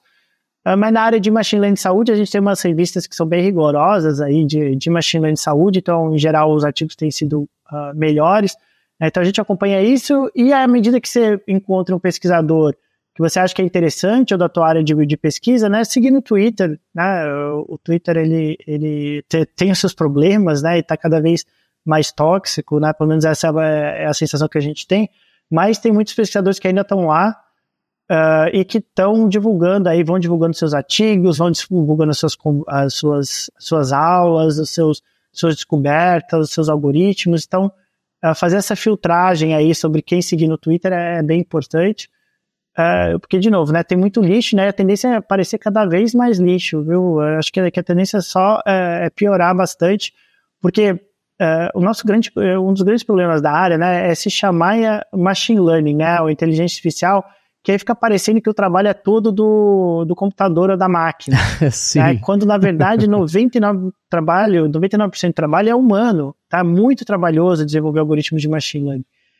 Uh, mas aí as pessoas que vêm de fora, né, acham que é apertar um botão às vezes, né, que aí a máquina faz tudo, uhum. você joga o banco de dados ali, o algoritmo resolve tudo, né, então você cria esse incentivo para as pessoas uh, quererem estar na área, porém não quererem colocar o trabalho uh, de estudar bastante e de se desenvolver na, na área de programação estatística, e acaba, isso acaba gerando naturalmente muito lixo, tá, então eu, eu recomendaria seguir os pesquisadores sérios da área, ler os livros textos sérios da área, Tá, e depois, à medida que você tem esse conhecimento sólido da área, aí sim, né, começar a ler os blogs, essas coisas, porque você já consegue sozinho diferenciar a qualidade da, da, da, da baixa qualidade, né, e aí sim consegue uh, aprender o que precisa via essas fontes alternativas, né, que não passaram por alguma revisão antes. Tá. É, eu não quero te colocar nenhuma saia justa acadêmica, mas tem nominalmente as pesquisas, contas ou livros, enfim, que você recomende, putz, vem aqui que você consegue já separar melhor o joio do trigo? Então, o livro clássico aí que muita gente usa, né? Então, para quem está começando, né, eu costumo recomendar uh, o livro Mãos à Obra, né? Que é um uh, Mãos à Obra Machine Learning com, com, Python, alguma coisa assim, que tem em português, tá? É um dos livros mais vendidos aí uh, sobre Machine Learning. É, costumo ler muito livro texto, porque eu sempre gosto de voltar para o básico, eu sempre gosto de encontrar erros, na verdade, né? Porque à medida que a gente já sabe, a gente vai encontrando e é assim que a gente aprende, né? Saber uh, analisar uhum. criticamente até os livros texto. E por ser uma área muito nova, tem erro mesmo em livro texto, tá? Por isso que é importante a gente sempre ter várias fontes uh, críveis, né? De qualidade, né? Mas às vezes passam aí, vira e mexe, encontro uh, alguns erros em, em, mesmo em livros texto. Uh, mas é sempre bom voltar para o básico, né? E esse é o melhor livro de machine learning básico que, que eu já li, né? Em inglês é Hands-on Machine Learning, em português é Mãos à Obra, Machine Learning com Python, uma coisa parecida assim. Então, esse, é, esse é uma primeira fonte muito boa de machine learning. Uh, também tem o Python Machine Learning, também é um livro clássico. Então, eu começaria, para quem está começando mesmo, eu começaria com os livros texto. Tá? E Legal. aí, mas o problema de machine learning, né, é que o livro texto que sai hoje, né? Ele então. foi escrito há dois anos atrás, né? Isso é uma pequena eternidade para machine learning, né? Isso é, Eu pensei isso, impossível isso é um escrever novo... um livro que seja é. lançado atualizado sobre isso, né? É impossível, muito difícil. Uh, mas assim, você pega o básico, né? Você pega o que, que é predição, o que, que é machine learning, etc. E depois você vai se atualizando nessas fontes alternativas, né? No, no Twitter, no, uh, no, no, nos artigos de pré-print, etc. Uh, e também os artigos ci científicos de fato, com revisão por pares, são sempre o padrão ouro, né? que, que, que, é melhor, que, é melhor, que é melhor seguir. Né? E tem os grandes nomes aí da área que vale a pena seguir. o Ian LeCun, uh, que, que, é um dos grandes padrinhos aí de machine learning, escreve muito no Twitter também, uh, e outros, né, o Jeffrey Hinton. Então, né, mas à medida que a pessoa vai entrando de cabeça, ela vai identificando aí quem são essas as pessoas que publicam constantemente trabalhos de, de qualidade, né, uh, e você sabendo diferenciar sozinho, né, e depende muito da área que você tem interesse, né, eu trabalho com machine learning saúde, então eu sigo muitas pessoas de machine learning saúde, Uh, mas assim, existem muitas outras áreas, né, de, de Large Language Models, áreas de imagem, áreas de texto, áreas de áudio, áreas de games, né, e aí as pessoas vão identificando, assim, seus interesses específicos e vão, e vão encontrando seu caminho. É, saindo um pouquinho dessa parte de Machine Learning, indo para a parte de bioinformática, é, é, tem o curso de verão aí, que é bem, bem famoso, né, acredito que do ano que vem já esteja esgotado. Queria que você falasse um pouquinho sobre bioinformática, uh, as possibilidades de atuação, campos de trabalho hoje? Então, a gente dá o nosso curso de verão do laboratório, né, que, que é de Machine Learning, Machine Learning para predições de saúde. As inscrições costumam abrir em outubro, né, porque aí a, aula é ministrada, a disciplina é ministrada fim de janeiro, início de fevereiro. Tá, então, na verdade, eu estava hoje mesmo, né, elaborando a ementa do, do curso de, de 2024, que provavelmente vai mudar, né, é um pouco injusto aí com a área, né, eu tenho que fazer uma ementa uh, sete, oito meses antes do curso, né? Mas, mas é, eu coloco meio que geral na ementa, né? E obviamente as novidades vão aparecer até lá. Uh, mas daí ele é aberto a todos, tá? Então fiquem atentos aí às redes sociais do, do laboratório, uh, principalmente o nosso Instagram, que é LabDAPS, e também o nosso, o nosso LinkedIn, que é onde a gente costuma postar aí as, uh, as novidades aí do, do laboratório, o que a gente vai divulgando, os nossos artigos científicos, etc. Uh, e então da, daí é aberto para todo mundo, né? E tem muitas oportunidades como um todo, né? Não só em machine learning, mas como na área de bioinformática como um todo. Uh, e te dá uma base, né? Mesmo que você descubra, né? Ah, eu quero ir para o mercado financeiro. A área de bioinformática te dá uma base assim de análise de dados muito forte, né? E além do que você faz um mestrado e um doutorado numa área interessante, né? Numa área uh, que você sente que está tendo impacto, impacto significante, né? Ou positivo no mundo né? Então te dá esse incentivo a mais para você ir a fundo na área, né? Para você aprender de fato machine learning, para você uh, aprender de fato análise de dados, ciência de dados. Né? Então é uma área muito interessante aí de fazer mestrado e doutorado, mesmo que, como eu falei, você acaba, acaba indo para empresas, para a indústria. Uh, esse teu aprendizado aí vai ser muito, muito valioso para a carreira. Porque é o mesmo, né, como eu falei no início, são os mesmos algoritmos, né, os mesmos algoritmos que funcionam uh, para o mercado financeiro, para o Google, para o Instagram, são os mesmos que funcionam na área da saúde. Né? Então, uh, com o benefício de, de te dar aquele incentivo de, de estudar e ir a fundo, sabendo que você pode ter um impacto possível na área da saúde. É, e a questão de tempo para que esses algoritmos mesmo estejam prevalecendo em todas as áreas de conhecimento hoje, né? É verdade. É Exatas, é verdade. biológicas e até humanas, né? Verdade, e outras áreas né, que uh, já dominam aí o nosso, nosso dia a dia, mas não chegou ainda na área da saúde, né, principalmente no atendimento uh, clínico, né, já chegou no, na gestão hospitalar. Então, hoje os hospitais já usam muito machine learning para otimizar os seus processos, mas não chegou ainda na decisão clínica, tá? Por quê? Porque decisões de vida ou morte são muito mais consequentes. Tá? Não tem nenhum problema o algoritmo, né, ou, ou não tem tanto problema. Um algoritmo que erra, que é, o, que é o meu melhor amigo no Instagram, Tá? Isso daí tem muito menos impacto direto na vida das pessoas do que um algoritmo que erra o meu diagnóstico como paciente. Tá? Então a gente precisa ter muito mais cuidado na hora de colocar esses algoritmos na área da saúde do que as redes sociais têm, ou do que o Waze tem, ou do que o, o Google tem. Que, obviamente, existem consequências né, de colocar também nessas áreas, né? Você também não quer um algoritmo que erra o trânsito, né, o melhor, melhor rota de trânsito, né? Mas a consequência de você perder um minuto, outro minuto é muito menor uh, do que você errar qual medicamento para esse paciente. Né? Então, assim, vai levar mais tempo, tá? Mas a boa notícia, né, pra, pra, que, que a gente que trabalha na área pode dar é que são os mesmos algoritmos, tá? os mesmos desafios, as mesmas técnicas. A gente só não colocou em prática ainda porque na área da saúde a gente não pode errar. Uh, uh, nessas outras áreas não tem nenhum problema errar, o que é muito importante nessas outras áreas, porque essas outras áreas que podem errar, ou podem errar um pouco mais que a gente, vão descobrindo muitas coisas. Tá nesse erro, nessa tentativa e erro, e vão muitas vezes divulgando esses resultados. Né? Então eles descobrem novos algoritmos assim, né? Então transforma é tentativa e erro. A grande maioria dos algoritmos que saíram nos últimos anos é tudo tentativa e erro.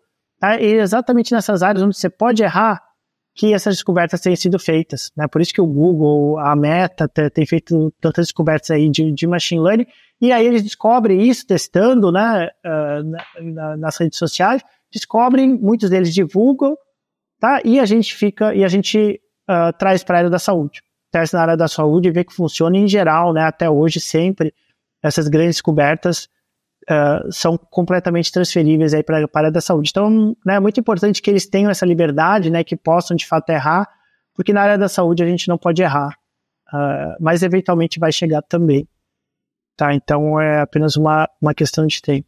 É, você comentou desses modelos. Eu vou fazer uma pergunta que talvez ela é potencialmente cretina e talvez eu já saiba a resposta, mas eu quero saber a sua impressão estendida sobre isso, que eu até toquei isso no comecinho do episódio, que é essa questão dos modelos abertos, a pesquisa aberta versus fechado. Você tem o Google e a OpenAI fechando os modelos e as pesquisas versus, por exemplo, o Llama do Facebook, que vazou, mas ainda assim é um modelo aberto que, enfim, gerou bons frutos aí que tem aparecido e tem possibilitado ferramentas novas, descobertas novas, acelerou, me pareceu, o, o desenvolvimento disso.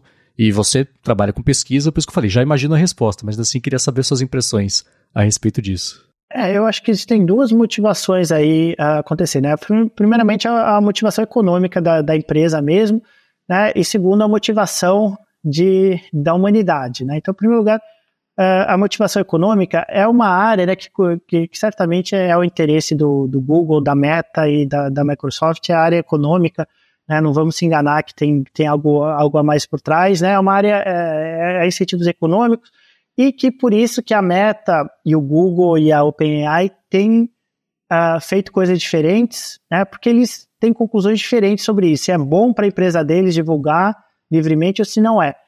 Tá? O, a Meta né, que tem divulgado esses algoritmos uh, em geral livremente, né, eu tenho, eu tenho tido, né, uma, uh, uma atitude muito mais open source, né, do que, do que o Google e a, e a OpenAI recentemente, uh, eles acreditam que divulgar isso livremente permite que as pessoas melhorem o algoritmo, tá, e eles conseguem reincorporar de volta no algoritmo deles, que foi um dos motivos pelos quais, né, o principal motivo, né, pelo qual o ChatGPT uh, cresceu tanto e ficou tão bom tão rapidamente. Uhum. Era, eu, era esse feedback humano. Tá? As pessoas iam descobrindo os problemas, elas iam avisando. Né? Eu iam colocando um print no Twitter, ah, aqui ele alucinou, aqui ele errou totalmente, aqui não sei o quê. E, e a OpenAI foi fazendo esses ajustes a partir das coisas que as pessoas foram descobrir. Por isso que o Google levou tanto tempo para divulgar, né? Então eles divulgaram agora o Bard recentemente, né? Que que é a versão dele, de certa forma, do novo Bing, tá? uma versão um pouco de, uh, de pesquisa uh, com a questão da, da, inteligência artificial conversacional, né, ou generativa, mais propriamente dito.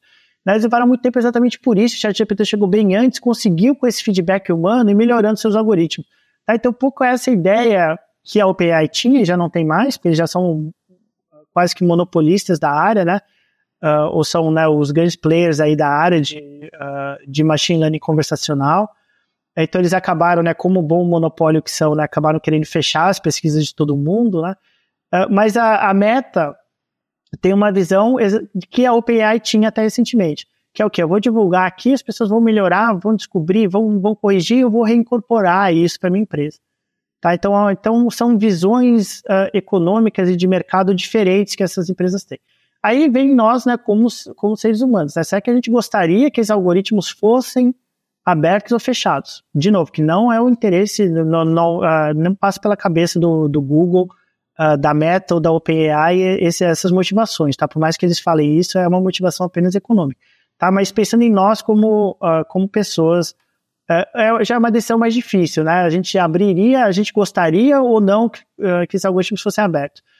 Eles sendo abertos, né, você tem o, potencial do uso desses algoritmos para áreas importantes e positivas, né, como por exemplo na área da saúde, Porém, você abrindo esse algoritmo, você abre o potencial de, uh, de criminosos usarem, né? Ou de pessoas mal intencionadas usarem esses algoritmos, fazerem pequenos ajustes e usarem esses algoritmos para aplicar golpe, uh, para roubar dados, para uh, influenciar eleições, né? Então, assim, de novo, em nenhum dos dois casos a resposta é fácil, tá? Mas cada um vai seguindo aí o seu caminho, né? Nós trabalhamos exclusivamente na área da saúde.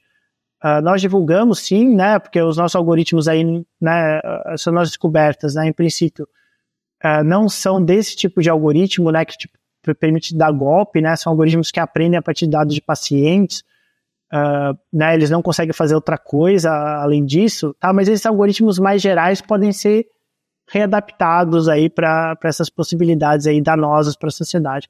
Então é, é uma resposta difícil, acho que precisa ser analisada caso, a caso, né? Para que, que esses algoritmos foi, foram desenvolvidos e para que, que eles podem ser readaptados para decidir se abre ou não abre esse tipo de algoritmo.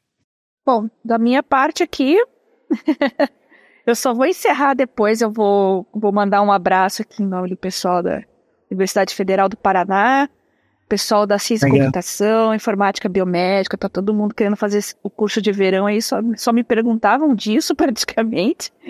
Mas tem muita gente da área de biológicas interessada em aprender programação hoje. Eu acho isso muito legal. Biomedicina, biologia e quais que são as portas de entrada aí para o pessoal que não é da área de TI, não é da área de ciência de computação, uh, começar a aprender uma linguagem, de, além de Python, claro, é onipresente, né? Talvez R, alguma outra coisa? É verdadeiramente uh, impressionante essa transição que a gente tem tido, né? Principalmente em relação à nova geração, para uma geração baseada em dados, né? O que não era realidade, né? Eu lembro bastante da época de Zika, né? Que foi um surto aí super importante que dominou os noticiários do Brasil por meses e meses você quase não via nenhum dado de Zika. Era impressionante quando você não via uh, informação sobre casos novos de Zika, curva de crescimento, uh, média móvel. Você não via nada disso que a gente viu em Covid, a gente não via em Zika. Então, o tipo de reportagem que aparecia de Zika era reportagem com a família da, da, das mulheres afetadas, com a mãe, muita coisa de fotos do, dos bebês. Mas os dados, eu lembro porque eu pesquisava esses dados, né? Eu divulgava esses dados no Twitter eu tinha que entrar num boletim epidemiológico do Ministério da Saúde, uma, uma tabela em PDF que eles lançavam uma vez por semana, normalmente com muito atraso, né? E um dos numerozinhos ali era o número de casos novos detectados ou confirmados de Zika dentro dessa tabela em PDF que vinha num site obscuro do Ministério da Saúde. Então, assim, e, e e isso, né, uns anos depois, Covid, onde só tinha dado, né, era dado o dia inteiro. Você abria qualquer portal ali, era o número de novos casos, proporção de vacinados, média móvel, letalidade, número de mortes, era dado atrás de dado o tempo inteiro. Né? Então essa transição foi muito rápida, né? E eu tive a oportunidade, por trabalhar na área, de estar, tá, é, de ser um espectador, assim, dessa mudança, né? Então a nova geração, é impressionante, os alunos de medicina, né, eu recebo e-mail quase todo dia de, de, alunos de medicina querendo fazer estágio no laboratório, querendo fazer TCC sobre machine learning, querendo fazer iniciação científica, mestrado aqui no laboratório. Né, então está tendo essa transição. Né, eu acho que né, em boa parte é porque hoje a gente tem dados de fato, né, a gente está mensurando tudo. Né, e é uma geração que cresceu com dados, né, rede social, né, cresceu com rede social e rede social é dado, uh, o número de pessoas que curtiram o teu like, o número, o número de pessoas que curtiram o teu post, desculpa, o número de pessoas que retweetaram o teu tweet, o número número de pessoas que visualizaram o teu story, é dado atrás de dado o tempo inteiro nessas redes sociais. Né? Então, é uma geração que está acostumada a mensurar as coisas, né? analisar, né? colocar tudo do ponto de vista quantitativo. Né? Então, uh, é, é, verdadeiramente uma, uma transição impressionante que a gente tem visto nos últimos anos. Né? E os alunos estão programando, assim, alunos de, como eu falei, de fisioterapia, de medicina, de enfermagem, começando a programar no Python. A minha recomendação é que comece aí com análise de dados, né? A não sei que seu o objetivo seja ser desenvolvedor mesmo, né? Aí faça uh, Python para uh, ser desenvolvedor. Mas a maioria desses alunos estão interessados em programação para análise de dados, né? Então eu recomendo fazer algum curso de começar com o básico, né? Então Python para ciência de dados, Python para análise de dados, visualização de dados, etc. E depois ir migrando cada vez mais para a área de, de machine learning. Uh, então você vai aprender programação e vai aprender estatística, análise de dados né, é essa formação que, que os alunos precisam, porque para trabalhar com machine learning, né, você precisa de três conhecimentos, né, que seria estatística, programação e conhecimento específico da área que você quer atuar. Tá? Então, se você quer atuar na área da saúde, você é da área da saúde, você já tem um terço. Tá? Só precisa aprender programação e estatística. Tá? Então, você sabendo da área da saúde, você já está um terço do caminho adiantado. As pessoas acham, ah, eu tenho muito que aprender. Não, você já sabe um terço. Agora, aprender estatística e programação. Mesma coisa de um programador que quer vir para machine learning, ele sabe um terço. Um estatístico que quer vir para machine learning em saúde, sabe um, um terço também.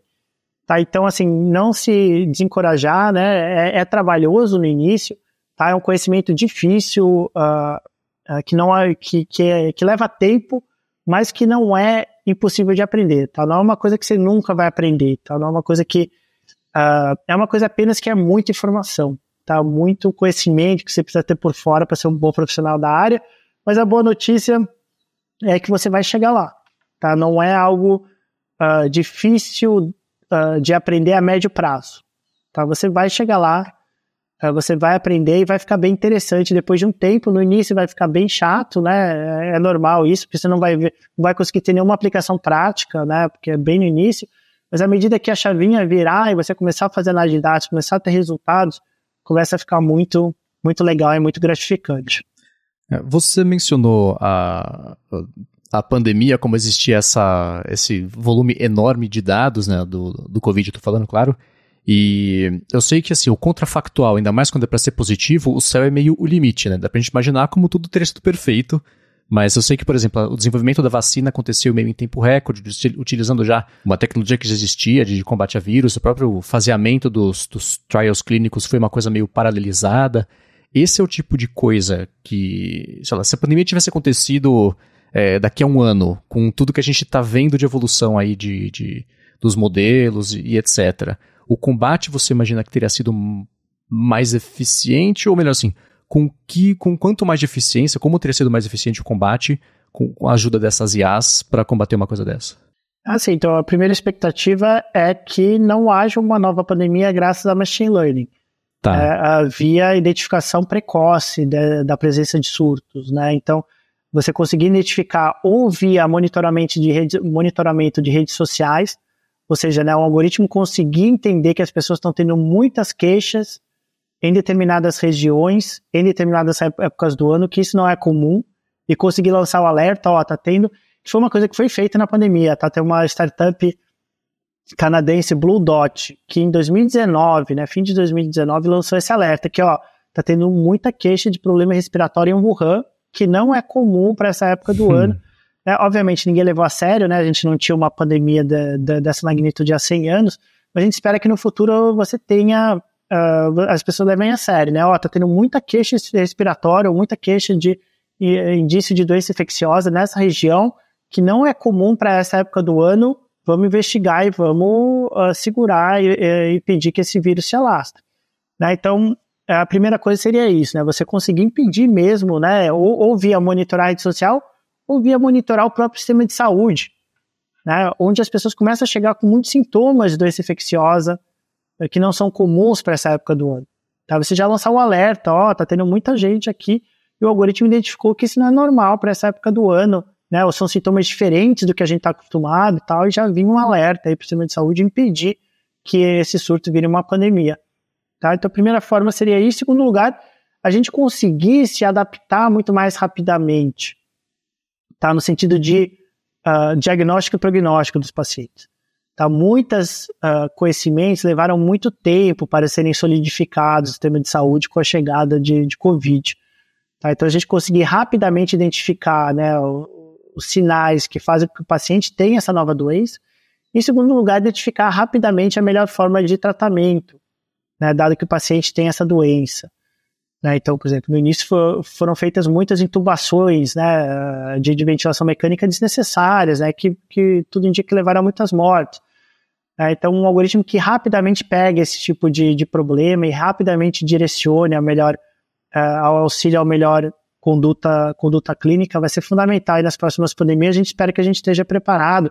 Né? Acho que, que o grande azar aí de, do mundo né, foi que essa pandemia chegou um pouco antes de machine learning conseguir ter um impacto real. A gente espera que nas próximas a gente consiga ter um impacto real uh, e consiga, né, ou, ou, prevenir, ou se não for possível prevenir, uh, pelo menos mitigar os seus, seus impactos.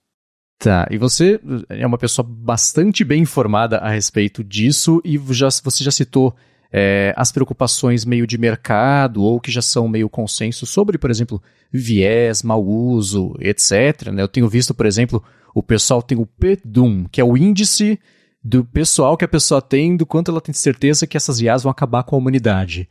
Para você, assim, pessoalmente, tirando a preocupação que é consenso de mercado, as suas preocupações em relação a essas IA, quais são elas? Em termos de risco existencial, uma coisa que a gente precisa começar a discutir como sociedade mesmo, né? Então, assim, uh, eu e a maioria dos pesquisadores da área, a gente acha que a superinteligência vai chegar, tá? Vai ter um algoritmo que é mais inteligente que os seres humanos. Tá? A gente não sabe exatamente quando, né? Essas questões são muito imprevisíveis, né? né? O, o, exemplo da questão da criatividade, por exemplo, um ano atrás se falava que a inteligência artificial nunca ia conseguir fazer um quadro bonito, nunca ia conseguir fazer uma poesia, e é exatamente isso que, essas, uh, que, que, esses algoritmos aí que saíram no último ano fazem, né? Fazem, ganham prêmios aí de, de pintura, ganham, uh, ganham prêmios de poesia, né? Então fazem coisas bonitas e criativas. Né? Então, só para usar esse exemplo para dizer que a gente nunca sabe que área aí vai ter um forte uh, desenvolvimento nos próximos anos, mas não tem nenhum motivo pelo qual, né, acho que isso daí é basicamente um consenso na área de machine learning, não existe nenhum motivo pelo qual a gente não vai ter um algoritmo mais inteligente que seres humanos em todas as áreas, né, o que a gente chama de uh, inteligência artificial geral, né, uh, AGI, Artificial General Intelligence. Uh, então vai chegar, e a gente não vai ser o ser mais inteligente do planeta Terra.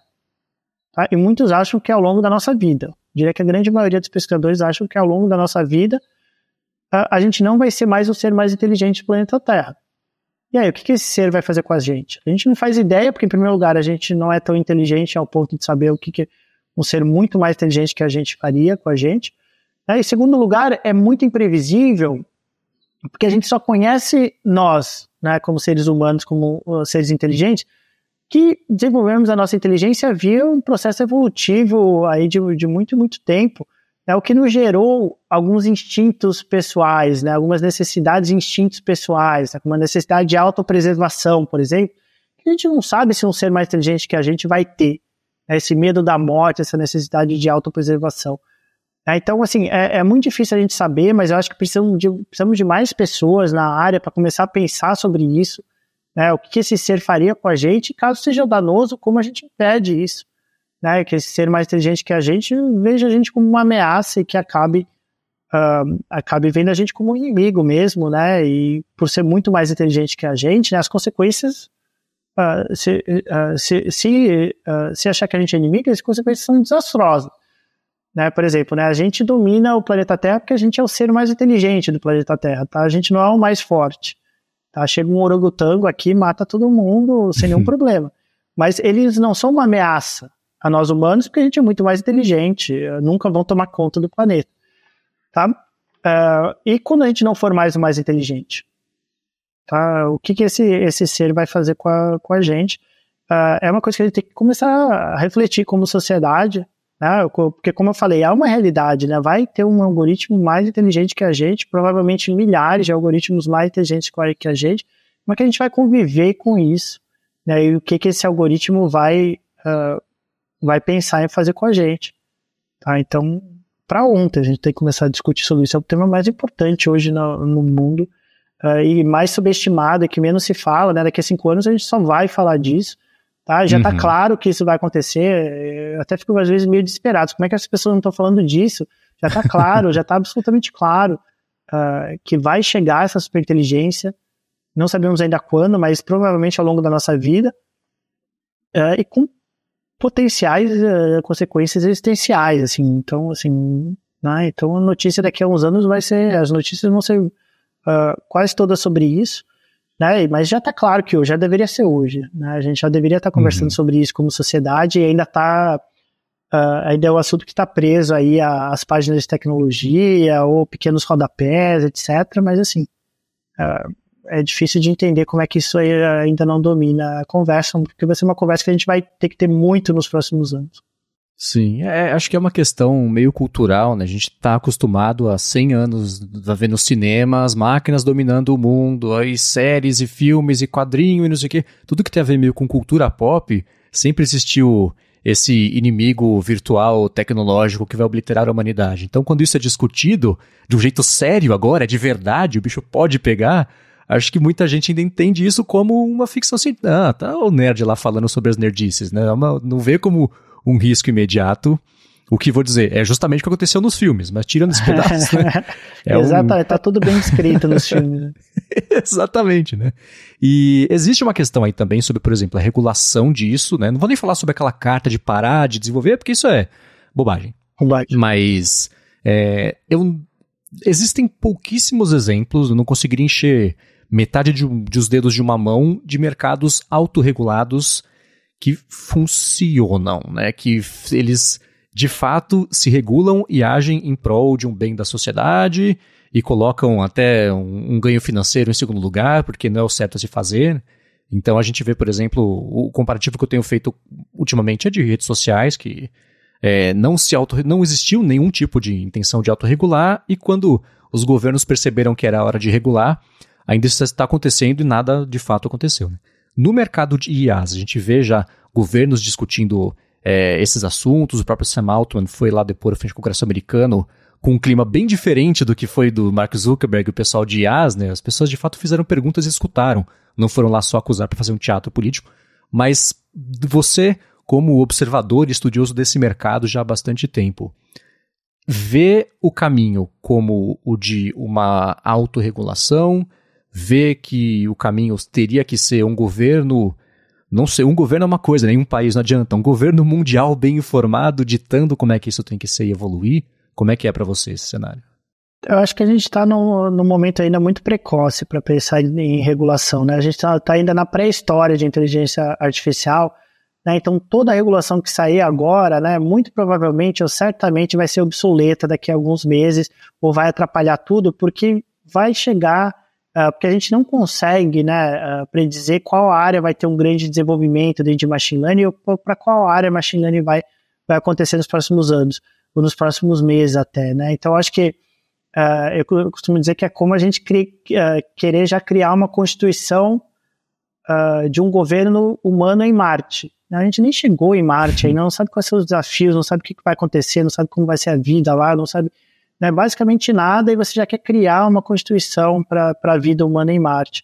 Né? Então, acho que a gente está bem na pré-história ainda de, de machine learning, né? e eu acho que tem que ter esse debate, mas querer criar uma lei nesse momento, né, na, que machine learning nem começou de fato, a inteligência artificial nem começou de fato, né, em vez de incentivar, né, é a grande questão, né, a gente precisa de mais pessoas na área, né, e a primeira coisa que uh, governos uh, de países com determinadas mentalidades pensam, né, é restringir, é regular, né, vem aí uma nova, uma nova área pô, uh, completamente transformadora. Não, vamos, não, não, vamos incentivar, não, vamos restringir, vamos uhum. regular, vamos proibir, né, essa bem mentalidade aí e boa parte aí da, da, das versões aí das leis que têm saído de, de inteligência artificial é isso, né, eles fingem, eles colocam né, no, no início, né, floreiam, né, que é pra, pelo bem da humanidade, pra, no fundo é restrição e regulação, você não vê nada ali de incentivo, nada de investimento, nada de nada, tá? Essa essa mentalidade aí de muitos uh, de muitos governos aí, uh, de muitos políticos, né? Não é nenhuma questão ideológica, é coisa mesmo de, de político mesmo, uh, de, de sempre querer proibir inovação tecnológica. Tá? Então a gente está bem no início, a gente não sabe ainda o que vai acontecer, né? Eu acho que o debate, eu fico 100% a favor de um debate de regulação, porque a gente precisa direcionar machine learning inteligência artificial de uma para uma uh, numa direção, né, que uh, melhore o desenvolvimento humano e diminua desigualdades, né, porque o potencial de ficar preso nas mãos de monopolistas é muito grande, mas também o risco desses monopolistas ditarem essas leis, né, que é uma coisa que o Sam Altman foi lá fazer no Congresso, né, no Senado, foi pedir regulação, lógico, ele é monopolista, né, então ele quer restringir, né, ele quer é, impedir a concorrência, ele quer pedir que novas pessoas apareçam, e a sugestão dele foi exatamente essa, né, desenvolver uh, acreditação para novos algoritmos. Lógico, né, ele quer impedir a concorrência. Né, obviamente que aí ele floreia, falar que é pelo bem da humanidade, sei lá o que ele fala, é, essas bobagens, mas no fundo é, ele quer restringir concorrência. Né? Então, qual, qual é o risco né, de, desses monopolistas ditarem essas leis né, em nome do bem comum e etc. Uh, e você também corre o risco de impedir o desenvolvimento tecnológico quando a gente precisa de mais pessoas na área, não menos. Né? Então, assim, uh, por tudo isso, eu acho que não é o momento, é o momento de discutir, mas apresentar uma coisa quando você não tem nenhuma ideia do que vem por aí né, é extremamente prematuro uh, e preocupante. Esse episódio do Área de Trabalho também é patrocinado pela Sotes Telecom, que é uma operadora de voz e dados que oferece soluções de telefonia para empresas e tem um serviço de PABX na nuvem, que é a solução perfeita para sua empresa ter mobilidade e facilidade na instalação de ramais e de linhas telefônicas. Com o PABX em nuvem da Sotes Telecom, você implementa ramais totalmente pela internet na sua empresa, sem precisar de quebradeira, fiação nova, isso é complicado, né? Com eles não é.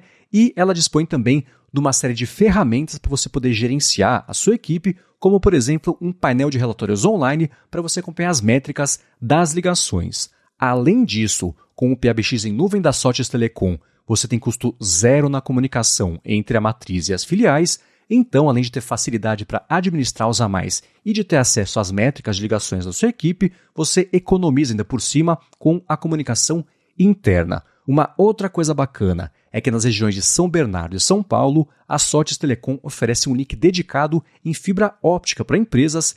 Então, para você que está procurando por qualidade de serviço, flexibilidade e baixos investimentos também em serviços de voz, entre em contato com a Sotes Telecom que eles vão te ajudar. Acesse o site deles que é sotes.com.br, S-O-T-H-I-S.com.br ou vai no Facebook e no Instagram, procura por arroba Sotes Telecom comenta que você escutou o patrocínio aqui no área de trabalho e pronto, dá o primeiro passo para resolver de vez a telefonia IP e a comunicação da sua empresa. Muito obrigado à Sotes Telecom pelo patrocínio de mais esse episódio do Área de Trabalho e pelo apoio a toda Gigahertz. É, e abrindo um parênteses aqui, né? No momento que a gente está gravando essa entrevista, a gente recebe a notícia de que a Meta acabou de ser multada em 1,2 bilhão de euros na Europa por violação à Lei Geral de Proteção de Dados. Salvo engano, essa é a maior multa até agora né, relacionada a essa legislação. E o motivo foi simplesmente transferência de dados pessoais da Meta Europa para a Meta Estados Unidos. Então veja só como a gente tem muita coisa para se preocupar ainda com relação à privacidade, quanta coisa a gente precisa regular, quanta coisa a gente precisa colocar nos eixos para que isso se desenvolva adequadamente, né? É, e as pessoas acabam confundindo essa questão de privacidade com a questão de machine learning. Tá, nesse caso aí, de fato, teve um problema, mas que não diretamente tem a ver com machine learning. Teve um problema na, na, na garantia da privacidade dos dados dos seus, uh, dos seus usuários, né? O que, Exato. Né, o que passaria ao lado, né? E a gente já tem LGPD para isso. É, e é por isso que eu perguntei logo no começo com relação ao compartilhamento de bancos de dados, porque acho que isso é, é a maior preocupação das pessoas, mesmo dos leigos hoje, né? ainda mais se tratando de, de saúde, né? Que são informações tão sensíveis e tão pessoais, eu acho que afeta uh, diretamente as pessoas, né? Ainda mais falando agora a inteligência artificial está na boca do povo, né? Tem muito artigo, muita uh, opinião aí online sempre bem catastrofista, vamos dizer assim, né? Então, acho que as pessoas vão ficar mais atentas com relação à privacidade e dados pessoais, né? É, existem formas aí da gente evitar essa necessidade, né? Então, como eu tinha falado no início, uma das áreas que a gente tem trabalhado no laboratório no momento é a questão do aprendizado federado, né? Que é não precisa mais compartilhar dados, é o algoritmo que vai passear de um lugar para o outro. O hospital mantém os seus dados dentro do hospital, não transfere esses dados para ninguém, o algoritmo vai lá, é transferido para esse hospital, o algoritmo aprende com esse hospital, com os dados desse hospital, e depois o algoritmo que vai para o outro hospital aprender com o dado do, do, outro hospital. Então a gente chama isso de aprendizado federado, a gente tem os resultados estão em avaliação agora, uh, que são bem interessantes sobre, sobre isso, né? Com o nosso banco de dados aqui de Covid no Brasil, onde a gente desenvolveu algoritmos que de fato né, tiveram esse impacto positivo, né, no sentido que melhoraram o aprendizado sem ter uma única transferência de dados de um único hospital, o que, em primeiro lugar, garante a privacidade uh, dos pacientes, em segundo lugar, aumenta o potencial desses hospitais aceitarem participar desse tipo de pesquisa. Então, à medida que o hospital não, não transfere os dados do paciente, né, não perde essa mina de ouro, que é esses dados aí eh, de saúde que eles têm hoje, né, às vezes eles ficam mais dispostos a participar desse tipo de pesquisa, né, contribuindo para descobertas aí científicas na área de machine learning. Né, e a gente está bem otimista em relação a esse tipo de algoritmo que permite com que dados não sejam mais transferidos. É, tem aí dos dados genéticos também, né, que acho que é uma preocupação muito grande, já que tem tanta empresa fazendo sequenciamento por aí hoje em dia. Agora a gente tem um boom aí de empresas de pesquisa de ancestralidade, né? E a gente não sabe muito bem para onde estão indo esses dados. Nem toda empresa tem uma política transparente com relação ao tratamento dessas informações, né? Ah, sim, não, eu acho que eles que, que é bem claro que eles estão vendendo sim os nossos dados. Né? Então custa, né? Quando eu fiz, eu fiz esse, esse teste já faz uns cinco anos nos Estados Unidos, e é, era uma época que custava mil dólares o sequenciamento genético, e aí eles cobravam 200, tá? exatamente por isso, porque os 800 era o dinheiro que eles iam ganhar vendendo. Tá? Desde que seja anonimizado, assim, é, eu não vi, não vi problema específico tá? em relação a isso, e acabei aceitando, né? Mas, obviamente, muitas pessoas têm essas preocupações e precisam ter cuidado, e precisam ter esse, essa consciência aí que você está pagando mais barato porque eles vão vender seus dados. Né? É, né? eu fiz pela 23andMe faz uns anos nos Estados Unidos é, eu fiz também. Essa também. E eu fico curioso para saber, por exemplo, o impacto justamente que esses modelos todos, esse tipo de treinamento e consumo, análise e tratamento de dados vai ter em coisas desse tipo, porque eu imagino que daqui a um tempo a própria 23andMe passe a oferecer esse tipo de coisa que eles já fazem isso, né? Você entra lá de tempos em tempos, ó, novas descobertas, você tem maior probabilidade de ter isso, de não ter aquilo tanto a parte de saúde quanto de preferências pessoais, você vai gostar de café, você não gosta de coentro. Então, isso tudo eles fizeram com a construção de um volume de dados e comparando as coisas e perguntando para as pessoas: você gosta de coentro? Você gosta de não sei o que lá? Então, eu imagino, colocando esse vetor para frente, como é que vai ser essa análise de dados jogando machine learning em cima. Fico cautelosamente empolgado, mas agora que meus dados estão lá de qualquer jeito, não tem o que fazer, é. né? Eu vou ficar empolgado mesmo e tudo bem. Mas uh, você viu que é tudo bobagem, né? Que eles estão falando agora, né? É. Essa questão aí, ah, você tem as mãos uh, suadas, mais suadas ou não? Você sente frio no pé ou não? É tudo bobagem. Por quê? eles estavam falando de doença. Uhum. Há uns anos atrás, e o FDA mandou fechar tudo, né, porque não tinha comprovação científica ainda para aquilo que eles estavam falando. Né, eles estavam falando um monte de probabilidade de doenças né, que não tinha pesquisa científica que comprovava aquilo e era um problema sério. Né, então, uh, invadiram ali a, a, sede deles, né, o, o, F, o FBI, o, o FDA, invadiu a sede deles, né, uh, uh, tiraram todas as informações e proibiram eles de falar coisas importantes, né? Então eles hoje só falam bobagem mesmo, né? Porque ainda precisa de mais comprovação, precisa de artigo científico para eles conseguirem falar o que eles estavam falando até uns anos atrás. É o que acaba dando margem para pseudociência, né? Porque acho que a, a, grande moda agora é dieta, né? É. Sugestão de dieta a partir de DNA. Exatamente, é. Exatamente. Você precisa comprovar cientificamente, não pode ficar aí falando mentira para as pessoas. Claro.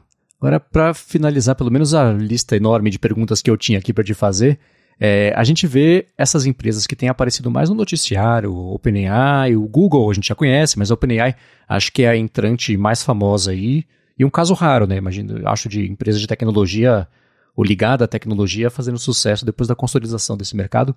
Mas que empresas você vê aí na, na, na sua parte de pesquisa mais específica, pode ser sobre saúde ou dito mais amplo, que vale a pena ficar de olho, que a gente não vê nas notícias, mas fala, poxa, eles estão fazendo um bom trabalho, boas ferramentas, não tem que ser americano, sei lá, eu estou vendo, por exemplo, nada sai da China, curioso, porque eles certamente estão fazendo muitas coisas lá e, enfim, né? Mas o que, que você vê por aí que vale a pena ficar de olho que não está saindo no mercado? É, o OpenAI foi uma ideia genial, né? Porque é uma, é, é uma startup né, que tinha pouquíssimas consequências né, da, uh, dos algoritmos que lançava e de fato lançou o ChatGPT e no início o ChatGPT era escândalo atrás de escândalo. Né? Ele ensinava as pessoas a fazer um coquetel molotov. Uhum. Né? Se você escrevesse de certa forma, ele te ensinava a fazer um coquetel molotov, te, uh, te uh, fazia chantagem emocional, e tinha vários problemas. Então o Google jamais poderia lançar esse tipo de algoritmo porque as ações iam cair bilhões de um dia para o outro. Uma empresa que é uma startup, né, que não tem a, ações na bolsa, teve esse potencial aí de, de, mandar um algoritmo mais ou menos, que tinha, que tinha vários problemas, para exatamente para as pessoas corrigirem, né? E aí quando corrigiram, a Microsoft basicamente comprou. né? Então, uh, então foi, foi, uma jogada genial e por isso que o Google levou tanto tempo para lançar o Bard, que saiu agora recentemente, uh, porque eles não podiam lançar um algoritmo que ensinasse as pessoas a fazer coquetel molotov, porque ia cair um, um, um bilhões de dólares no seu, uh, no seu valor de mercado do dia para a noite. Né? Então, isso daí foi genial. qual que é o problema hoje, né, de, de quais vão ser as grandes empresas do futuro? É que pouquíssimas empresas se deram conta da importância de machine learning. É muito maior do que todas as empresas acham hoje. Né? Uh, pouquíssimas empresas se deram conta, talvez a Meta se deu conta, uh, o Google demorou para se dar conta, nessa né? grande ironia, né? o Google foi muito lento de entrar de cabeça para o machine learning, né? eles tiveram uma, uh, o CEO né? teve uma apresentação recente no I.O. deles, né? que ele falou Artificial Intelligence AI né? umas 50 vezes, finalmente, é, finalmente, até o Google levou, demorou muito para se dar conta da importância de inteligência artificial. Um, então, assim, imagina as empresas menores. Tá? Então, imagina as empresas de médio porte. Né? O quanto elas vão ainda se levar para se dar conta. É muito maior do que todas elas imaginam. É muito maior do que o Google imaginava até recentemente. É muito maior do que a Meta imagina. Tá? Mas as que estão dando mais conta. Né? E por que isso? Porque os pesquisadores de machine learning sabem que é muito maior. Mas o CEO não é de machine learning. A pessoa que manda na empresa não é um cara de machine learning. Né? Você pergunta para um cara de machine learning, ele vai falar, cara, vocês estão comendo bola aqui, machine learning é 10 vezes mais importante do que vocês, do que, do que vocês estão dando valor. É 10 vezes mais importante do que a imprensa fala. É, eu costumo brincar que eu nunca vi um artigo exagerado sobre machine learning. Não existe isso. Tudo subestima. Tudo subestima até hoje a inteligência artificial e machine learning. Tá? Então, uh, então as, as empresas vão dar conta quando elas forem obrigadas a se dar conta. Foi o que o, que o Google aconteceu agora com o Google foi obrigado a lançar o Bard. Né? Eles não queriam lançar. Aí OpenAI, de novo, que é uma empresa de machine learning, com todo mundo ali de machine learning, né? todo mundo ali sabia da importância. Né? O Samuel Altman é um cara de machine learning, né? não sei se ele roda código, mas ele é um cara de machine learning. Né? E ele é o CEO, então ele sabia da importância, né? ele, ele deu a, a importância real que, que machine learning tem. Né? Mas aí as empresas não, as empresas têm os diretores aí que têm medo da, da novidade, os CEOs que têm medo de, eh, de investir muito na área. Então, assim, vai levar muito tempo ainda para as pessoas darem conta. As empresas são, uh, são muito engessadas, né? Elas têm esse problema de muita dificuldade de inovação, a grande maioria delas. Né? Elas vão se dar conta quando forem obrigadas a se dar conta sobre, sobre machine learning. Né? Então, assim, é difícil falar qual empresa vai estar uh, tá levando a sério, né? Talvez as subsidiárias do Google, principalmente o DeepMind, leva a sério, que é uma que é uma que era uma startup, né? Depois foi, uh, foi, foi, absorvida pelo Google de machine learning. Então, uh, eu diria que a OpenAI e a DeepMind, que, que são duas empresas de, de machine learning, são as únicas que se deram conta aí da, da importância, exatamente porque os seus diretores são de machine learning. Tá? Não são CEOs aí que tiveram formação tradicional e que não, não entendem na área de machine learning. Tá? Então eu ficaria de olho aí nessas duas como fonte de inovação. Tá? E outras startups de machine learning. Eu acho que, que a chave é você ver quem é o CEO dessa empresa. É um cara de machine learning ou um cara tradicionalzão? Né? Se for um cara de machine learning, a empresa tem, tem futuro. Se for um cara tradicional, ele vai ser obrigado a ir para machine learning. Ele vai ser obrigado a dar a importância que o machine learning vai ter. É como eu falei, assim, uh, esperem daqui a um ano, né? As pessoas vão ver o que eu ouvi falar muito de machine learning o tsunami só está começando ainda. É, estamos ainda na pré-história da inteligência artificial. Uhum. Muito bem, Alexandre, muito obrigado pela sua presença aqui. Adorei esse papo, tenho certeza que todo mundo que escuta aqui vai gostar bastante também. Para quem quiser continuar essa conversa com você, para te achar nas redes, onde é melhor interagir com você, talvez até quiser se envolver de alguma forma com o laboratório, os estudos, como é que faz? Sim, ótimo. Então eu tô no, no, no Twitter, né? É só procurar meu nome. Uh, o laboratório tá no, no Instagram, Labdaps, uh, Labdaps, tudo junto. Uh, onde os pesquisadores do laboratório né, criaram o Instagram, eles fazem divulgação científica, uh, divulgam os nossos, cursos, divulgam os nossos artigos, uh, e também no LinkedIn, também tem o LinkedIn do laboratório, tá? também tem o meu LinkedIn, se tiver interesse. E, e, é isso, estamos sempre divulgando aí material, né, com muitas, uh, os nossos artigos, os nossos tutoriais, nossos manuais, nossas palestras. Estamos sempre contribuindo aí para o crescimento da área. A área precisa de muito mais gente. Aí os salários estão muito bons, né? E, e, a boa notícia é que a área não se importa com a tua formação. Né? Então, como eu falei, no nosso próprio laboratório a gente tem pesquisadores formados em todas as áreas imagináveis. Né? Então a área não se importa porque é uma área muito prática. Tá? Então a gente com né, uma conversa rápida a gente já consegue saber se a pessoa sabe mesmo aí de machine learning ou se só tem conhecimentos uh, superficiais. Então ela está aberta para todos, independentemente da tua formação. O conhecimento está online, uh, é só buscar, é só ir atrás. E, e é isso aí, vem para uma área aí que te dá uma satisfação pessoal muito grande, porque é uma área que você tem um impacto real nas decisões. E ao mesmo tempo, é uma área que paga muito bem. Tá? Então, em geral, áreas né, que te dá uma satisfação pessoal, historicamente não, não pagavam muito bem. né? E, por exemplo, nascer uh, você, se você cuidar de idosos, por exemplo, né? era uma área que te dá muita satisfação, mas em geral não pagava bem. Cuidar de crianças, né? As pessoas têm muita satisfação, mas não pagam bem. Machine Learning é uma área que te traz muita satisfação no sentido que você tem impacto real, direto, né? Muitas vezes positivo no mundo. Né? Você pode usar Machine Learning para diminuir desmatamento na Amazônia, para melhorar trânsito, para diminuir poluição das cidades. Né? E, ao mesmo tempo, os salários são, são muito bons. Né? Então, eu queria incentivar uh, todo mundo a vir para a área, que estamos precisando de mais gente e, e precisamos resolver esses problemas aí que têm aparecido, uh, que são desafiadores, são difíceis, mas são, são muito interessantes. Você falou bastante do Twitter, Alexandre, faltou você deixar a sua arroba. Ah, sim. para o pessoal te seguir. Ah, é Saúde no BR. Saúde no BR, é bem facinho.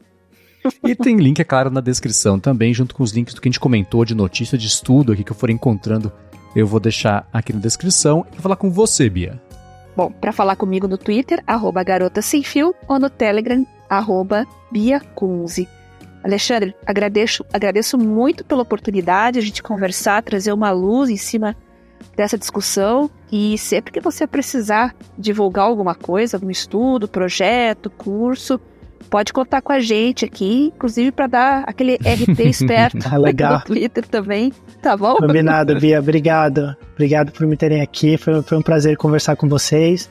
E sempre que precisarem é só me chamar. Muito bem, né? essa certamente não será a última vez que você vai passar por aqui. Muito obrigado pelo seu tempo, pela sua disponibilidade. Para falar comigo, quem quiser, eu tô lá no Mastodon ou no, no Instagram também, como arroba mvcmendes. Apresento aqui na Gigahertz a fonte toda segunda-feira e o área de transferência também toda sexta-feira. E fora aqui da Gigahertz, apresento o Bolha Dev e também o Hipsters Fora de Controle para a Alura.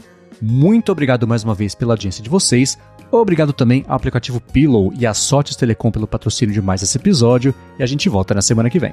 Obrigada, pessoal. Valeu e até semana que vem.